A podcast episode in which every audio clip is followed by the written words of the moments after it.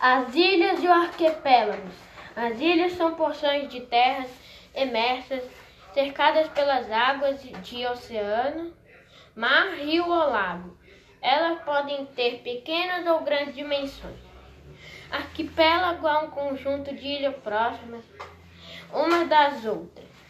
O arquipélago de Abrolhos, no litoral da Bahia, é formado por cinco ilhas.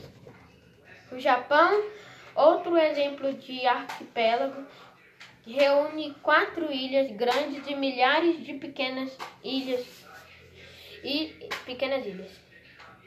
Ilhas continentais e ilhas oceânicas.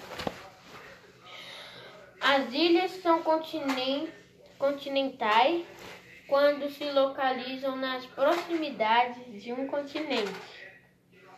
Em um passado bem remoto, elas fizeram parte do continente. Um exemplo no Brasil é a ilha de Santa Catarina, onde está a cidade de Florianópolis.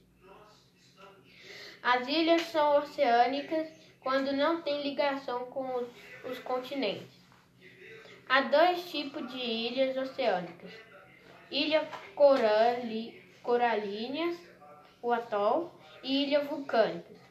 As ilhas oceânicas, oceânicas localizam-se em alto mar e fazem parte do relevo submarino, contudo levando-se em consideração a divisão política dos continentes.